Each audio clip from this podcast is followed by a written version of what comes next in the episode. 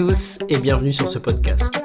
Mon nom est Clément Marianne et avec mon acolyte Franck Poirot, on vous emmène à la rencontre des entrepreneurs d'outre-mer. On vous propose de parler d'entreprise, d'innovation, d'investissement, d'indépendance, à travers le témoignage de femmes et d'hommes créoles qui ont eu l'audace de se lancer. Nous échangerons avec eux sur leur parcours, leurs succès, mais aussi leurs erreurs, leurs échecs et de la particularité d'entreprendre dans les DOM. Allez, c'est parti, on vous emmène avec nous. On part à la rencontre d'un duo d'entrepreneurs passionnés et passionnants en la personne de Thomas Carrère et Bruno Denmont. Les deux amis nous parlent de leur parcours, de leur rencontre et de comment ils se sont associés en 2016 pour fonder Du Simple au Double. Du Simple au Double, c'est une agence spécialisée en marketing digital, bien connue dans l'écosystème à La Réunion et qui, aux yeux de tous, avait vraiment le vent en poupe. Alors quand Thomas et Bruno ont annoncé la fermeture de leur structure en fin 2022, ça a été la surprise générale. Dans cet épisode, Thomas et Bruno reviennent sur cette aventure, évoquent les raisons de cette fermeture en toute transparence et partagent au passage pas mal de pépites.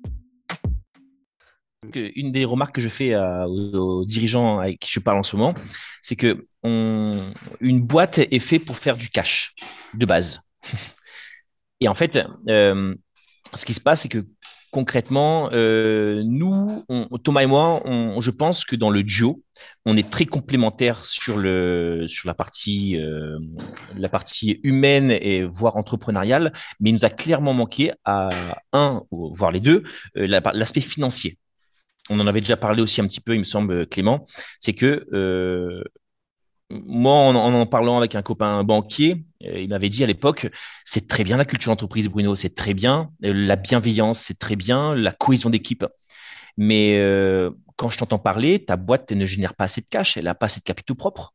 Donc, en gros, concrètement, c'est très bien d'avoir une super culture d'entreprise, mais c'est essentiel d'avoir un modèle d'entreprise rentable. Et ça, on n'a pas réussi. C'est un fait. Donc, super. Donc, on nous le dit encore aujourd'hui. On est très content, on est fier de ce projet.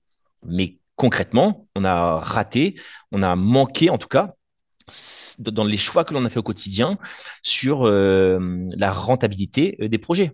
Un exemple tout con que j'ai souvent en tête, c'est que on a un très gros prospect qui toque à la porte. Donc, on est en phase de négociation. Donc, euh, on a des paniers moyens assez élevés. Donc, forcément, les phases d'échange sont assez longues. Et, et, à côté de ça, on sait dans l'équipe, ça bosse pas mal, mais ça, c'est censé être un peu full, voilà.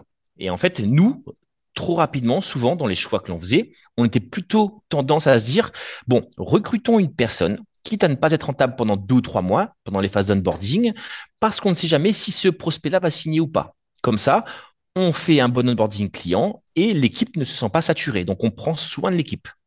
Sauf qu'un vrai financier, un comptable, un banquier te dirait non. Euh, attends déjà d'une que ce prospect signe et de deux, eh ben, euh, dans, la mesure du raisonnable, euh, ben, euh, foule tes équipes un petit peu plus, quoi. ne les sature pas pour aller jusqu'au burn-out, mais ben, staff-les pour qu'ils puissent avoir de quoi être rentable quand même, quoi. En fait, c'est un exemple parmi d'autres que oui, on a été très bon dans la culture instinctivement, et aussi, on s'est beaucoup inspiré au quotidien d'univers startup parce qu'on est très sensible à cet univers-là aussi. Euh, qui ont beaucoup travaillé dessus ces dernières années. Mais euh, petite parenthèse quand même sur le, la partie euh, rentabilité slash culture d'entreprise. Je dirais même grosse, grosse parenthèse. ouais, c'est ça. Mais vraiment, c'était pour appuyer ce que tu dis, Bruno. Clairement, la boîte, enfin même toute boîte, pour qu'elle qu'elle soit belle, grande, forte et durable, il faut qu'elle soit bonne sur le produit, ce qu'elle délivre. Nous, c'était nos services. Donc, OK, on était plutôt, plutôt bon là-dessus, je pense. Il faut qu'elle ait une bonne culture pour durer dans le temps, attirer les talents et tout et tout. Ça aussi, on avait bien réussi. Mais il faut que le cash et la rentabilité soient là. Et nous, c'est ce troisième pilier qu'on n'a jamais réussi à vraiment euh, structurer durablement. Ben, en fait, euh, eh ben, une chaise qui a plus que deux, euh, deux pieds, ben, elle tombe. Vous avez quand même duré sept ans. Alors, quand tu dis qu'on n'a jamais eu ça, c'est-à-dire que ça a vivoté à chaque fois ou vraiment vous n'avez pas eu de moment où vous avez eu des projets hyper rentables, etc. Non, c'est qu'en fait, on a toujours été à zéro, on va dire, pour faire simple. Mais sauf que tu es zéro, tu grandis, tu grandis. Mais en cas de coup dur, eh ben, tu n'as aucune solution de repli, tu n'as aucun matelas de sécurité. Donc finalement, bah, tu te retrouves un peu, un peu, un peu tout nu. Euh, Merci pour toutes ces, ces informations. Et Bruno, je trouve que tu fais bien, tu vois, de remettre un peu cette notion de, de cash et de rentabilité au, cœur du, au cœur du débat. Donc, on a compris que euh, l'agence était, était en croissance et puis vous avez parlé de, de vagues qui venaient un peu de, de tous les côtés, donc des vagues de différentes natures, des vagues de différentes euh, amplitudes et on sent qu'il y a des sujets qui sont peut-être plus délicats que d'autres. En tout cas, moi, j'aimerais revenir sur ce sujet un peu de la, de la finance et puis vous pourrez nous parler d'autres sujets si, si vous voulez. Mais euh, du coup, de point de vue, voilà, de la rentabilité des projets, euh, point de vue de la trésorerie et de la gestion de ce flux de trésorerie, euh, quelles ont été peut-être les, euh, erreurs qui ont, été faites ou quels ont été les, euh, les, les, paliers qui n'ont pas été atteints? En gros, euh, si les choses devaient être faites euh, différemment, point de vue strictement financier, ce serait quoi?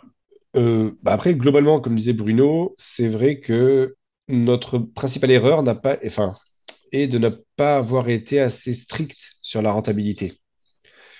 Clairement, c'est, ça doit être un prérequis. C'est pas une conséquence de ce qu'on fait. Donc, il aurait fallu qu'on se pose des indicateurs clairs et un objectif. Et plus qu'un objectif, des seuils en, de- en dessous desquels on ne peut pas prendre certaines décisions. Parce qu'en fait, clairement, si tu n'es pas stable et comme on disait, euh, qu'il y a des grosses vagues, bah, tu peux couler. Donc, euh, clairement, il y a des seuils, il y a des KPI qu'on regardait, mais qui n'étaient pas notre, euh, notre, cap. C'était vraiment se dire, ah, ça serait cool qu'on soit hein, avec un ratio de masse salariale sur le chiffre d'affaires de moins de tant de pourcents. Alors qu'on aurait dû vraiment se dire, non, on ne peut pas être en dessous. Et tant qu'on est, et si, euh, enfin, on ne peut pas être au-dessus, pardon. Et si on est au-dessus, alors on doit euh, se séparer d'une personne ou on doit rentrer plus de cash. Mais on ne peut pas rester plus de temps de temps dessus. Ça aurait dû être vraiment des, euh, des décisions à prendre en fonction de ces critères-là et non pas des, euh, des super métriques un peu cool qu'on pourrait avoir. Ce que tu, ce que tu dis là, ça soulève euh, beaucoup de, beaucoup de, de Beaucoup questions. d'émotions déjà. Je vais en, je vais en retenir euh, une. Euh, donc, on a parlé, parce que vous avez parlé de, euh, vous avez donné cet indicateur un peu du ratio de la masse salariale par rapport au, chiffre d'affaires. Vous nous avez dit aussi que vous avez travaillé de plus en plus avec des partenaires externes. Est-ce que vous avez eu, je sais pas, peut-être aussi des mauvaises surprises dans la rentabilité des projets qui ont été euh, externalisés ou, autre? Alors, des projets externalisés, non, mais des mauvaises surprises dans la rentabilité des projets, oui, clairement, comme tout le monde. Des euh, projets qui durent beaucoup plus longtemps que prévu, euh, des allers-retours à n'en plus finir, etc. Euh, des résultats qui sont pas au rendez-vous, et donc du coup, on se dit, OK, il faut qu'on mette les bouchées doubles, etc., etc. Donc, on a tous vécu des moments comme ça. La vraie question, c'est de savoir où est-ce qu'on s'arrête dans un projet comme ça. Et donc, euh, comment on le balise en amont, contractuellement, euh, quelles sont les décisions qu'on prend en interne. On a obligatoirement des projets qui sont un peu plus gros, un peu plus chronophages. Ça, ça arrive dans toutes les boîtes. Mais la vraie question, c'est comment on réagit face à ce genre de situation.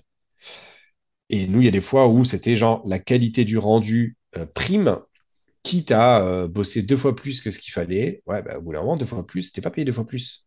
Et concernant les ratios, oui, on a eu des ratios à des moments où le ratio masse salariale sur le chiffre d'affaires euh, facturé euh, euh, arrivait à 90, 95%. Donc, euh, on devait absolument travailler au corps Mais comme on l'avait dit, d'autres sujets, d'autres priorités ont fait qu'à un moment, on a dû euh, prioriser.